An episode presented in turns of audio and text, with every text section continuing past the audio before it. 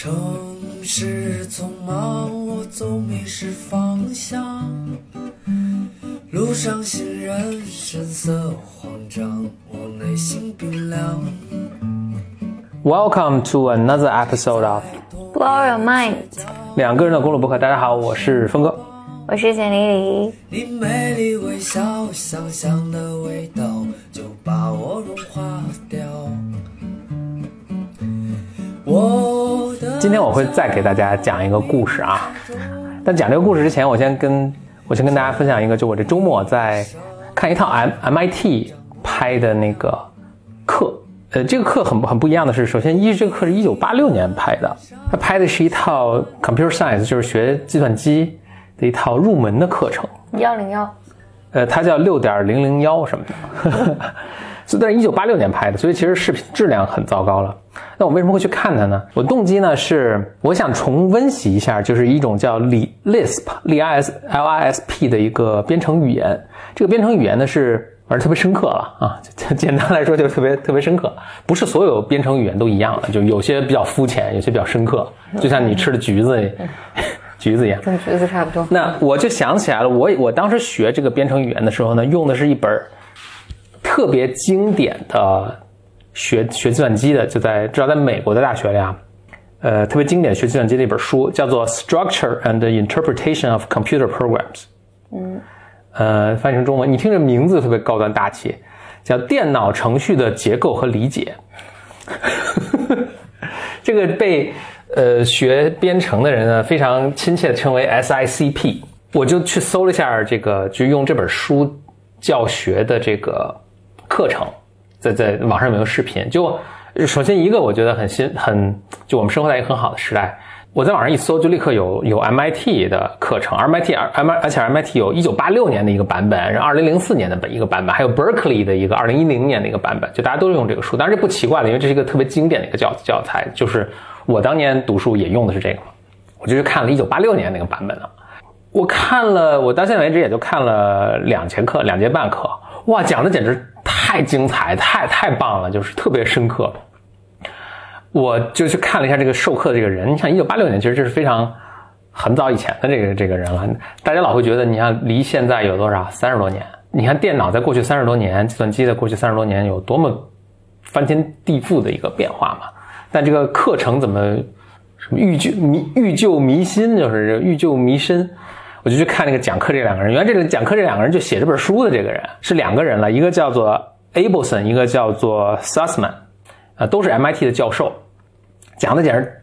就太精彩，就你看这个就有一种看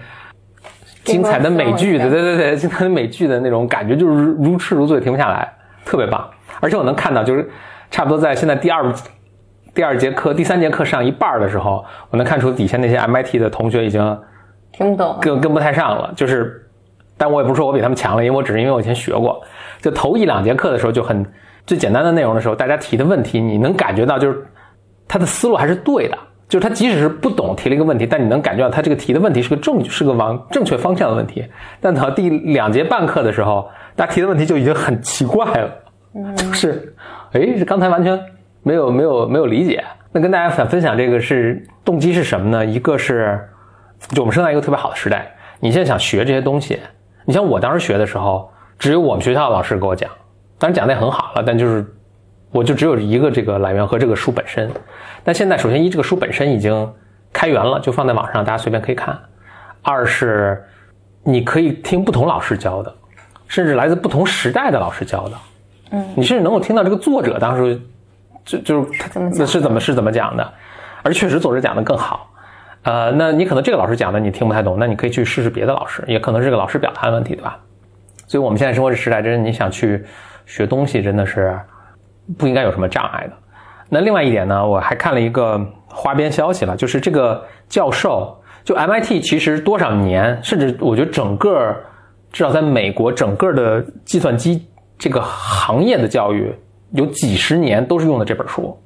至少那些任何有自尊的学校都用的这本书。就这本书就特别棒，就特别深刻，而且在整个编程界，大家都亲爱的把这本书称为叫做 The Wizard Book。嗯，就是你把这本书看完之后，你就是是个魔法师了那种感觉。嗯，啊，这这可能也是大多数人都没看懂，虽然这是很奇怪的被认为是个入入门教材，但大概在一九两千年的时候，两千比如一零年的时候，差不多十年前，就这个教授本人，他还是 MIT 教授嘛，其实一直是在跟系里面说，就以后入门不要再教 Lisp Lisp 这个语言，也不用再用这本书了，要用一个，我说这话我可能会得罪一些人，就是要用一个叫 Python 的语言，原因是它里面就是这本书以及李斯 Lisp 这种这个语言里面。蕴含的这个深刻的这个这些理论的这些知识，其实大家用不到了。对，对于大多数这个呃，就是我想当一个工程师，我就想以编程为生谋生，其实是不需要的。我我我的理解就是你说的那个更像更贴近哲学。那真的是很哲学，就是说，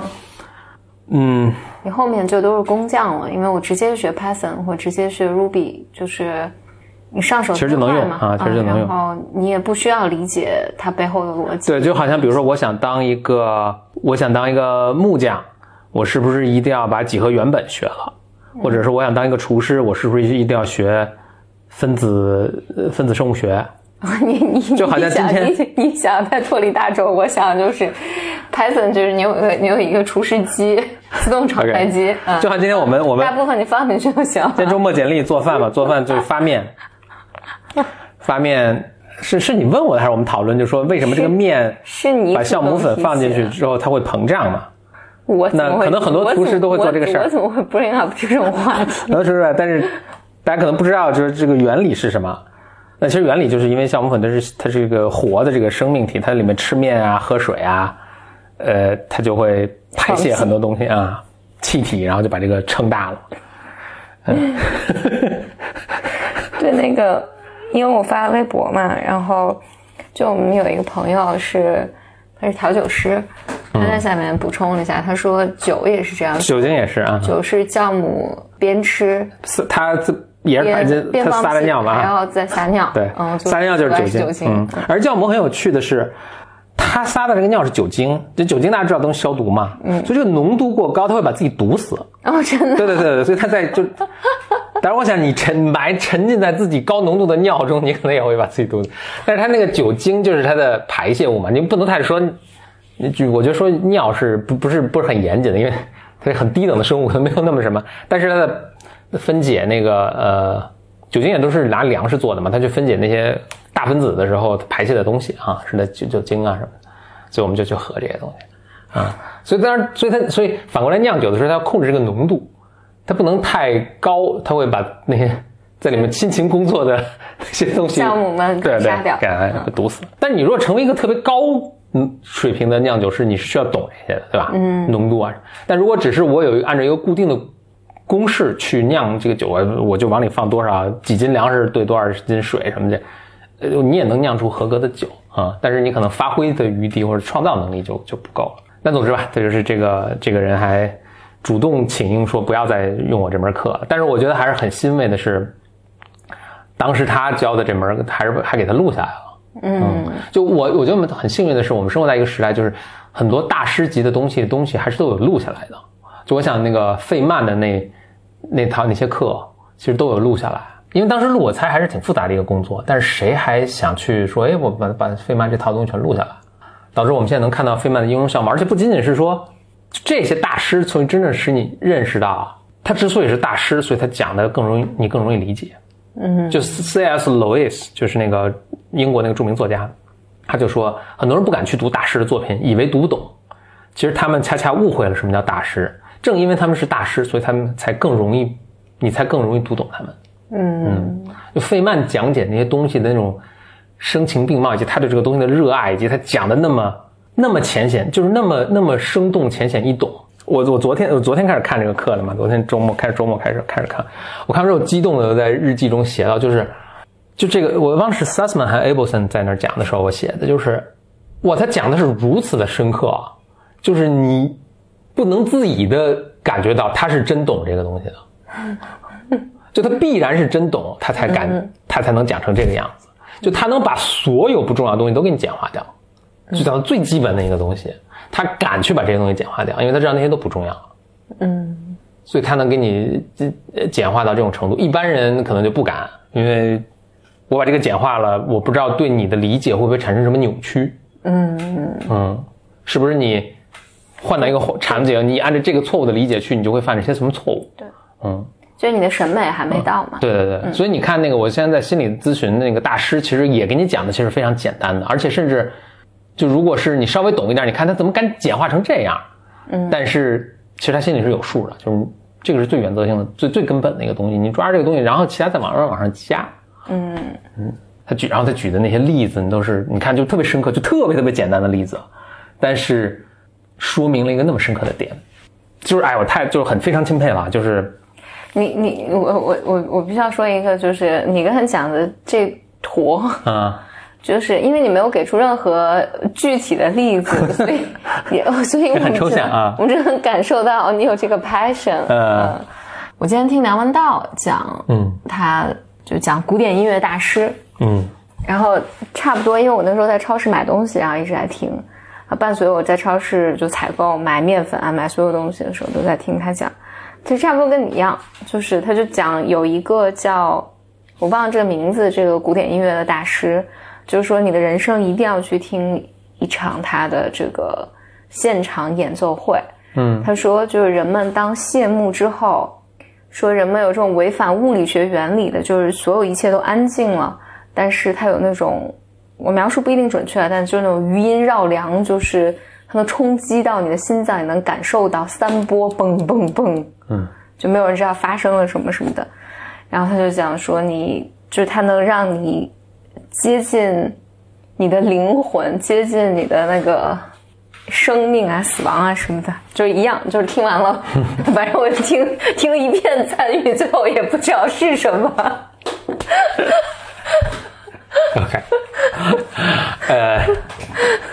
回到我今天想想讲的，呃，我我有两个两个故事，你可以选，咱们讲其中一个。哦，行。然后另一个咱们下次讲。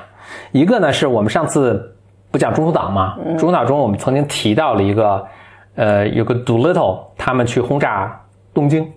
嗯啊，这个事儿，呃，这好多白妹儿给我写信啊，什么就提到提到提到这个了，包括大家也觉得中途岛就讲的特好玩，就特别想听听轰炸东京这个。还一个呢是，你知道这个英国小说有一有一有一个流派或者一个时代叫维多利亚小说，嗯啊，我去看了一个英国维多利亚小说。我觉得特别也是很有意思的，我其实还想也想跟你有一个讨论的，嗯啊，这个维多利亚小说叫做《The Way We Live Now》，呃，我们现在生活的样子，嗯，听小说吧，想听小说，我想听小说，然后因为里面那个 读读 little 是吧？嗯，就是我觉得它自成一集会比较好。OK，那就讲这个了。好。我前面先搁两句话啊，就是他讲的是十九世纪末，就一八七几年的这个这个事情。那个时代也是一个讲的是英国啊，英国上流社会吧，伦敦什么的，嗯嗯，也是一个大家疯狂创业上市的一个时代啊。当然，当然，当时是更工业革命的那那一波的创业的。他这个小说就是讽刺当时这个这个现象的，呃，人们在其中的各种荒唐啊等等。互联网创业吧，比如说这个有些现象也不谋而合，所以我是很觉得很有意思啊，就跟大家分享一下。就这本小说呢，简单背景知识啊，就是一八七五年呃发表的，作者叫我还真不知道怎么念啊，叫 Trollope，Trollope，Trollope，著名小说家，大家可以去查一查，T R O L L O P E 啊。他他是一八七五年写，他就反映的时代也是当时他写的，也就是那个时代。OK，所以就就这么个时代的，一八一八七几年的这个时代的事情啊。OK，这群人物是英国的上流社会这帮啊，这个上流社会有老牌的那些贵族，但也有些新贵啊，什么创业赚了钱的这些新贵，新的这个呃资本家。主要几个人物我先说一下啊，的就是。这些人物呢，反正就生活在伦敦啊，是这么这么几个人物。我就以就因为名字说出来大家很乱，大家不见得记住啊。我就分别以他们一个比较比较有特色的一个符号去描述他啊。呃，围绕的中心的一个人物呢，我们讲就是一个败家子儿。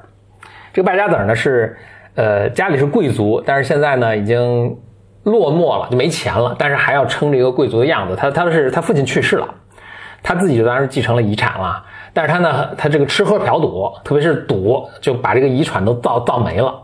所以他家里呢，就是他和他老妈和他一个不知道姐姐算没，咱们就算姐姐吧，嗯，和他姐姐一起过，两个女生和他一起过。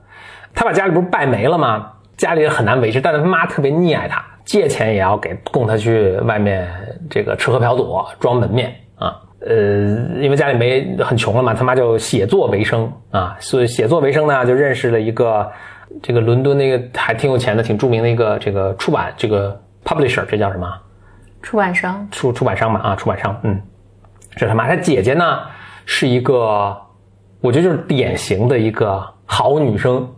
就长得也挺可爱的，呃，人也很正直，乖乖女，呃，这这么这么这么，所以这这是一个中心人物。他们呢还有一个表哥，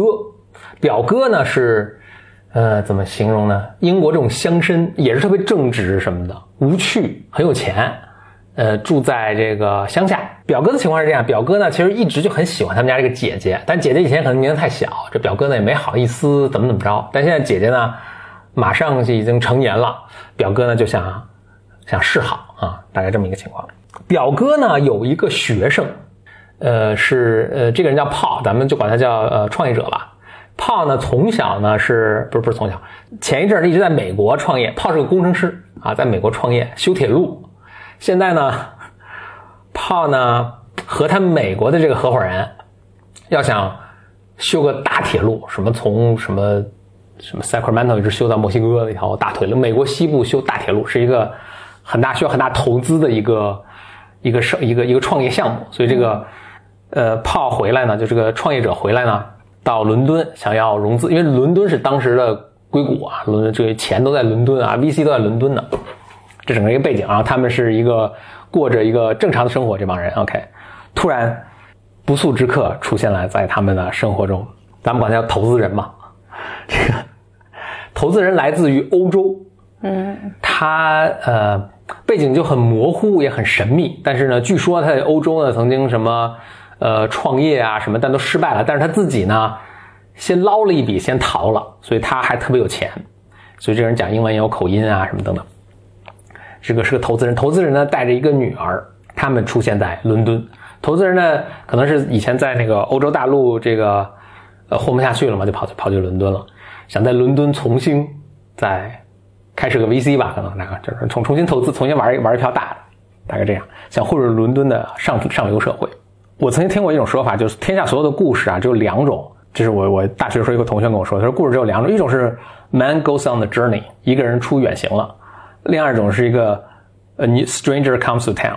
好像是是家这个城市来了个新人啊，所以这就属于那个后者，城市来了个新人。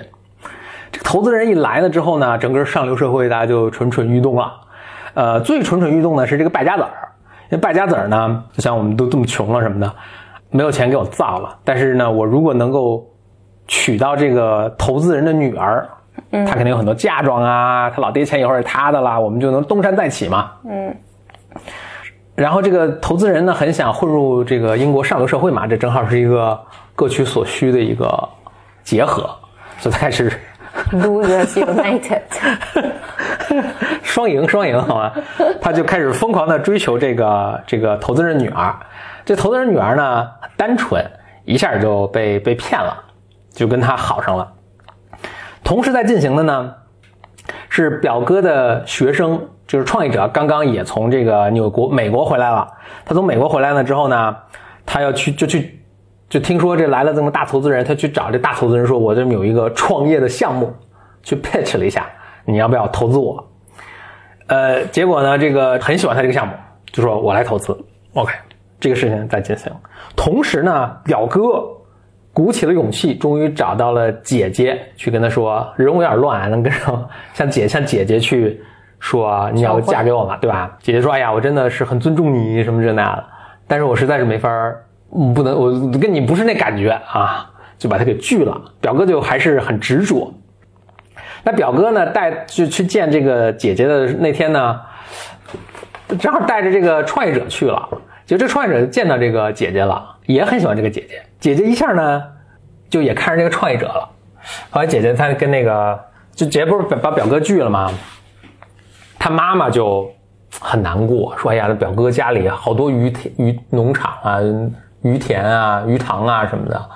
你要能嫁给他，不解决咱们家的这个重大问题吗？这个姐姐就说，就是就说的话跟现在的这个，我觉得大家说的话差不多，就是那个人很没意思。嗯啊，我宁可一辈子独身，我也不愿意嫁给他。啊，我去刷盘子都可以，我也不愿意嫁给他。啊，但同时呢，看上那个创业，创业其实就就不不是成功人士嘛，还，但是呢，他姐姐就为他这个创业故事深深打动，说这人多有意思啊，就大家都很担心，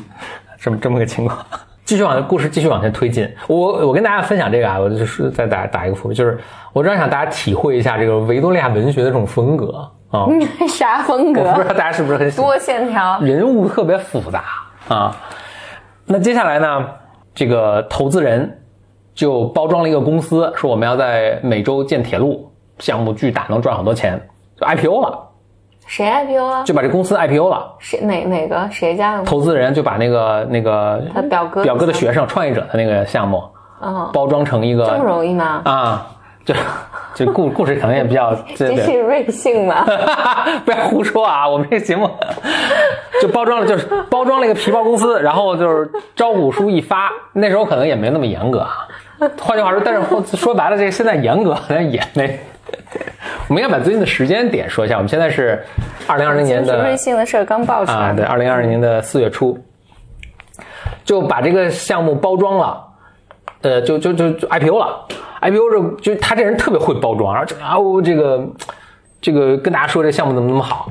这个股价就狂涨，结果这个所有这个这家里有点钱的人就全都去。买这个股票，然后还爆出作价十二个亿，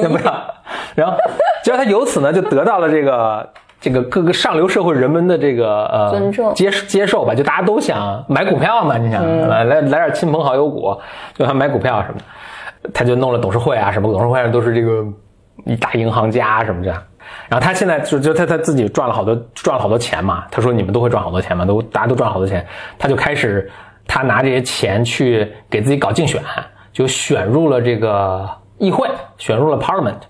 啊，就一下就很尊贵了。呃，当然在这过程中他也遇到了就是那种老牌势力的这个不屑，就是说你这不是有钱吗？你就，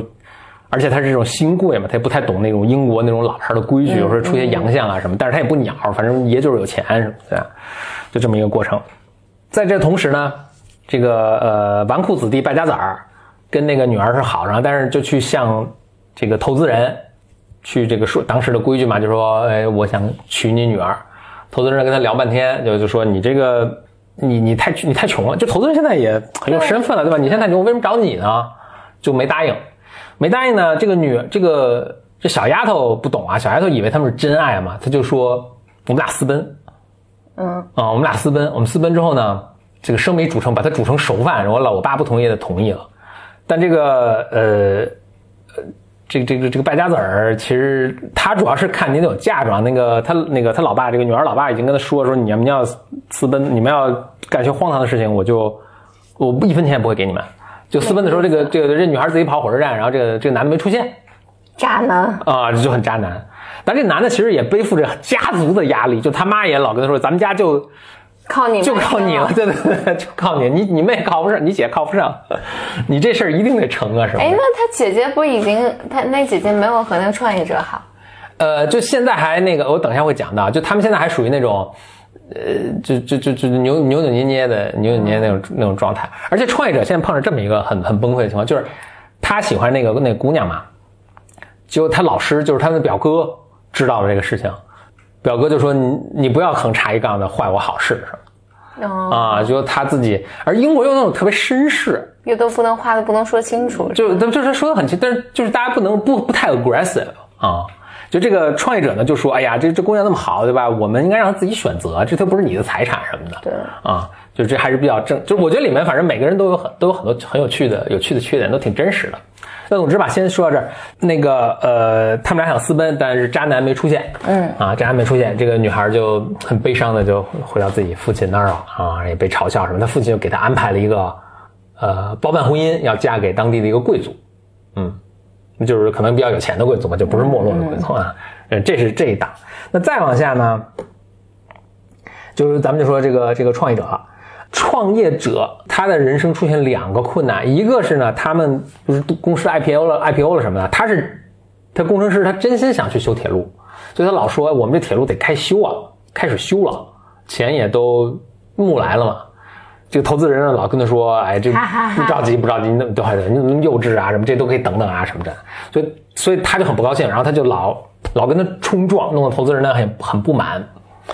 同时呢，他出事儿，他个人私人生活出事儿了，就是出现了一个美国女人找到他门上。原来呢，他在一年前在美国的时候，还是一对一年前在美国的时候，跟这个女人已经订婚了，哦，嗯，但是呢，渣男，就也渣男，对对对，也渣。但是呢，就是就一直没联系，一年都没有联系，所以他就以为这事儿就欧了，就就就就就这 太弱智了 以为这欧了。就这女的现在找上来了，结果当时很有趣，当时的呃英国的这个或者英美的规矩啊，是你一旦 engage，一旦订婚了，这个男方是不能够取消取消的，只有女生有这个权利去取消。哦，这这等于美国女人说你我们咱们现在得履行协议啊，然后你不愿意也不行，因为必须我我才能取消。创业者就很很左右为难嘛，他现在就是他真心喜欢那谁嘛，然后就这个美国女人找，就这个美国女人就是那种很有魅力的一个女生，很魅力，很性感，很知道自己想要什么。呃，并且我觉得它里面还暗示到，就是她以前应该是也有男人负负负心男人，然后她就一枪把那人崩了什么的，就很美国的那种独立要强的那种女性的那种。那结果现在就碰出了这种情况，就是她她现在等于被这个女的给霸住了嘛，他也也没法儿这个也不好意思大光明大胆的去去追求那个追求姐姐。继续推进呢，就他老在董事会上顶撞投资人，投资人也很不满，就想把他支走。正好呢，他也就说，那我就去，他们不是要修铁路修到墨西哥吗？说我就去墨西哥，我去勘探地形，然后我们就开始修吧。那个投资人说，正好就把他支走了。在支走之前呢，他就跟这个美国女人呢，就说我们真的分了吧，我已经没有爱情了，真的啊，就放了放我一马吧。这个美国女人就说，那你再陪我，呃，我们到英国什么地方去玩一圈儿啊？玩完一圈呢，你你还没改变想法呢，我们到时候再说。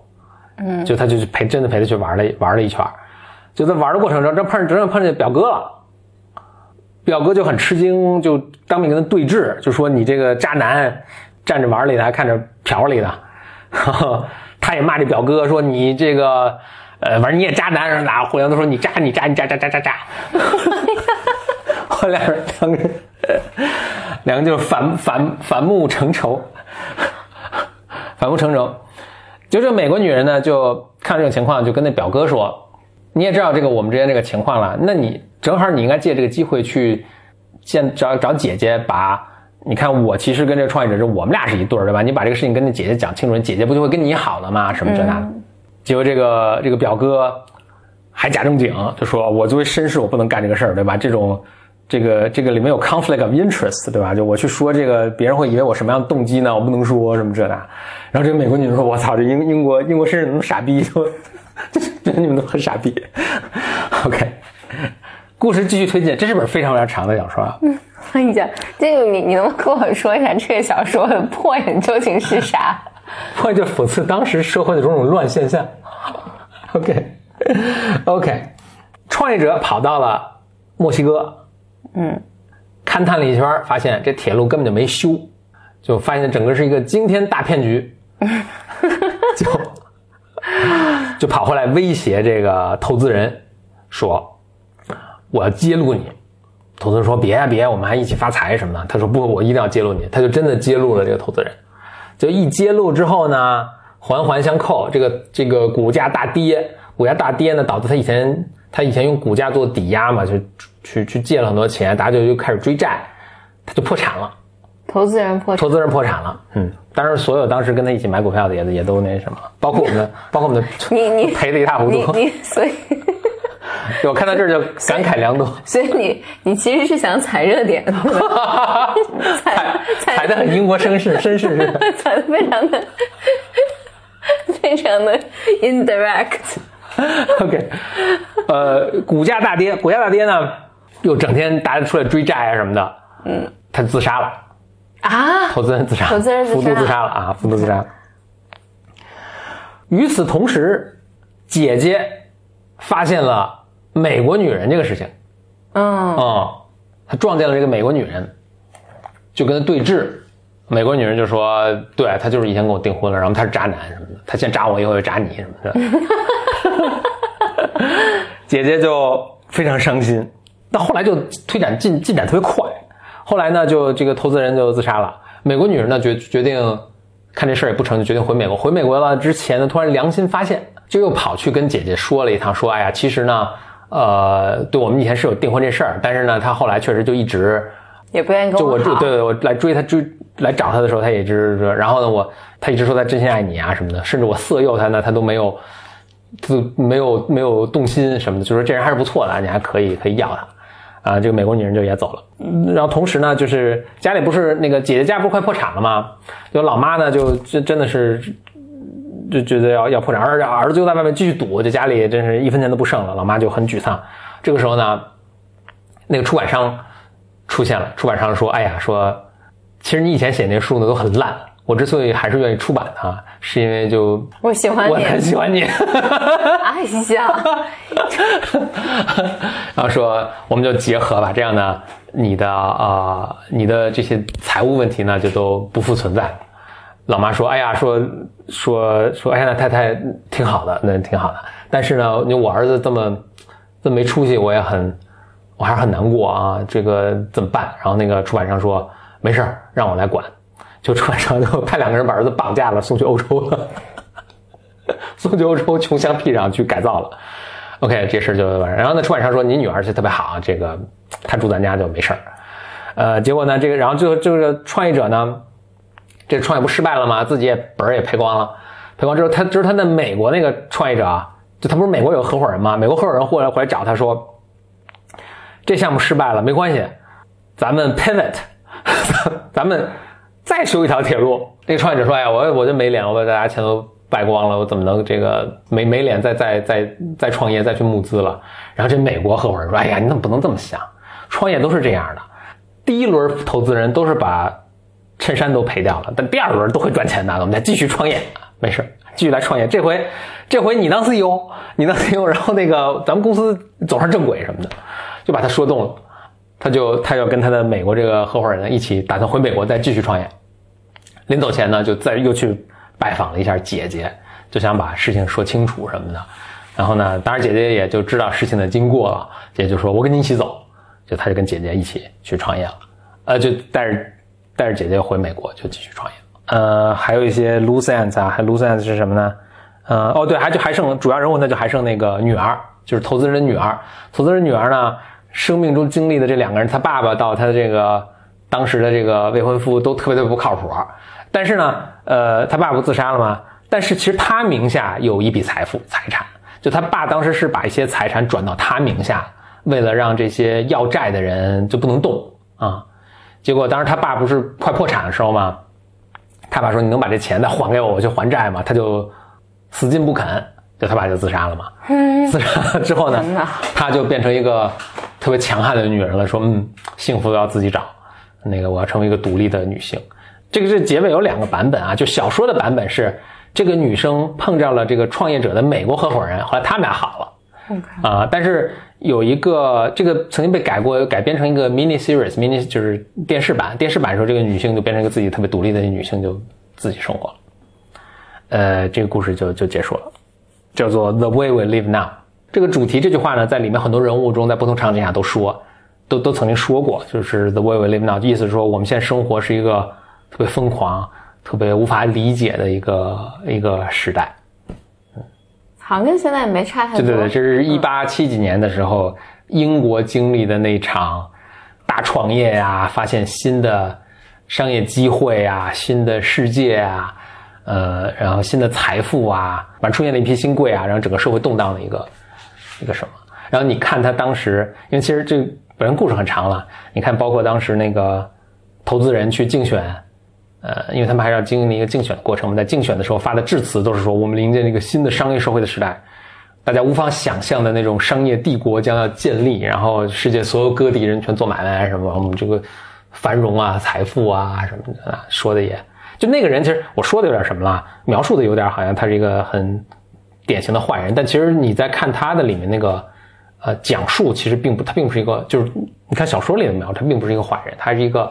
复杂的，他是一个复杂的人。嗯，跟现在一样嘛。我觉得现在你看大家也都是，都是我我想象就是从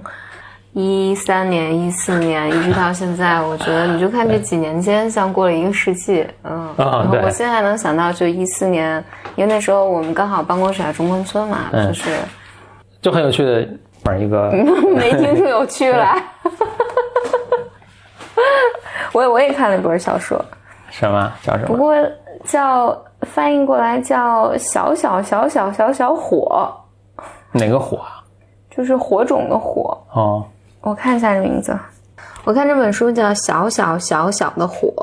它是本美国小说，它其实就是我觉得它整体以女性以女性为背景的，就讲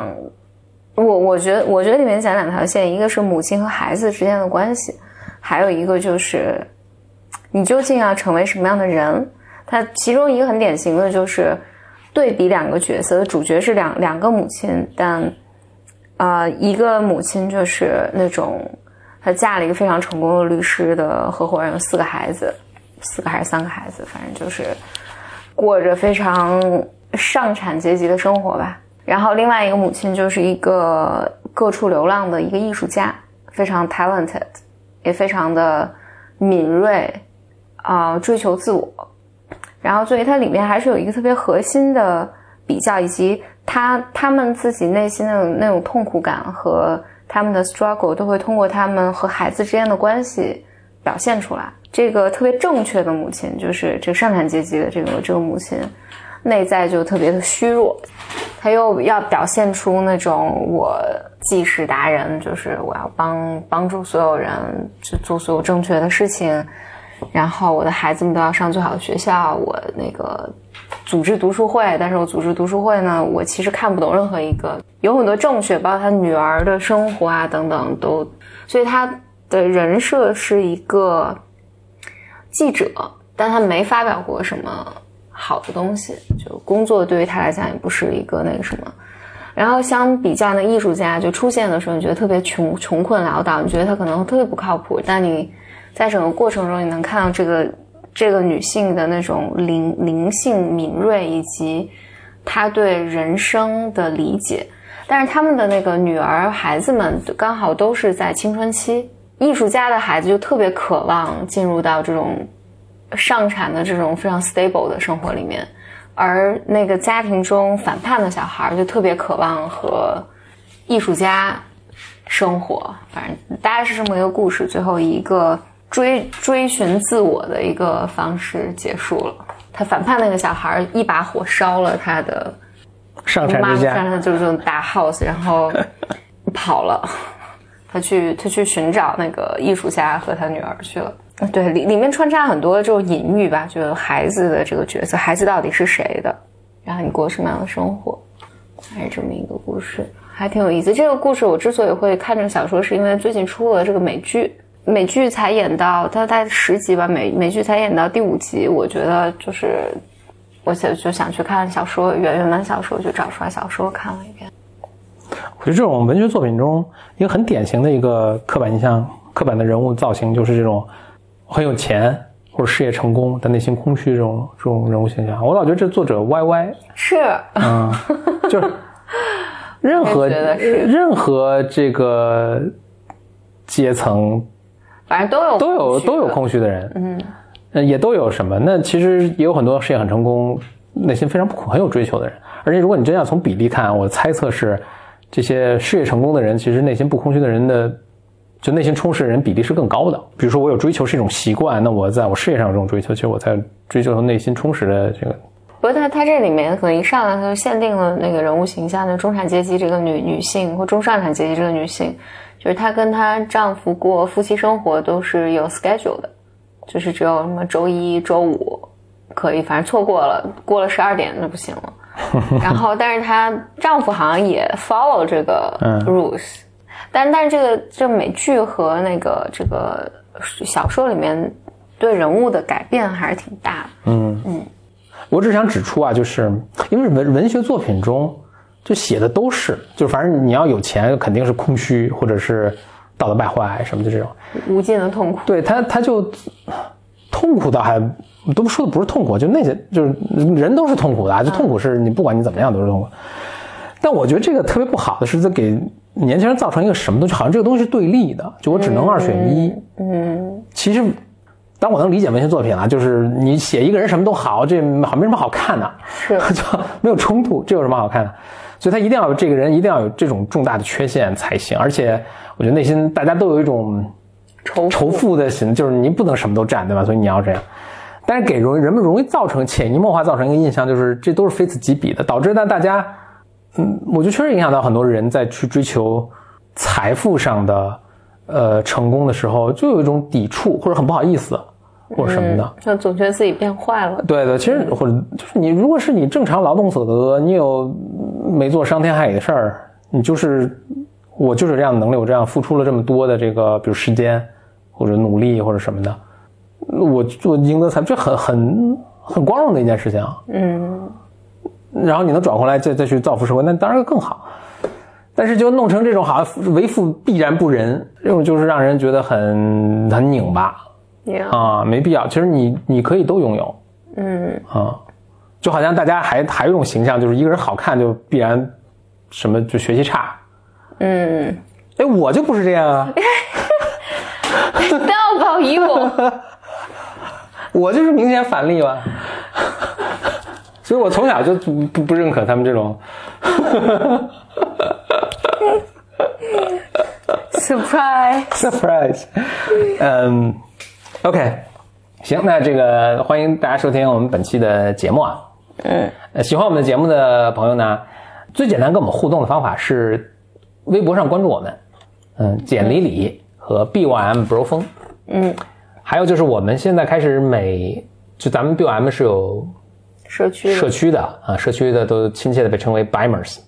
我们现在入群的都在每天每个周四，就我们这节目是周四更新，大家在微博上发入群的申请和艾特我的时候呢，也都是周四，就周四我统一转啊，平常时候就不转了，呃，这样也方便其他 Bimers 来统一捞人。你听到这个节目的时候，应该可能正好是周四，你就到微博上发出你的入群申入群申请，你是谁，为什么想加入我们？嗯，然后艾艾特我。hashtag 是那个 I love I love Bimers 没有空格，全小写。I love Bimers hashtag 就是那个微博上的话题嗯，然后大家也可以到这个话题下面看看其他人啊，其他人怎么写的啊？对，一就是本质上是希望大家有相同爱好啊、相同兴趣，大家可以相互认识。嗯，对，嗯，如果你是 Bamers 的话，你可你可以上去看看你你喜欢的人，你都可以去对，周四周四来捞人啊，统一周四来 捞人。平时也可以捞，平时你平时你去那个话题下也有很多人嘛，就是可以捞。嗯，对。呃，那谢谢收听咱本期节目，我们下期节目将会讲这个 Doolittle Raid，就是 Doolittle 他们的这个空袭东京。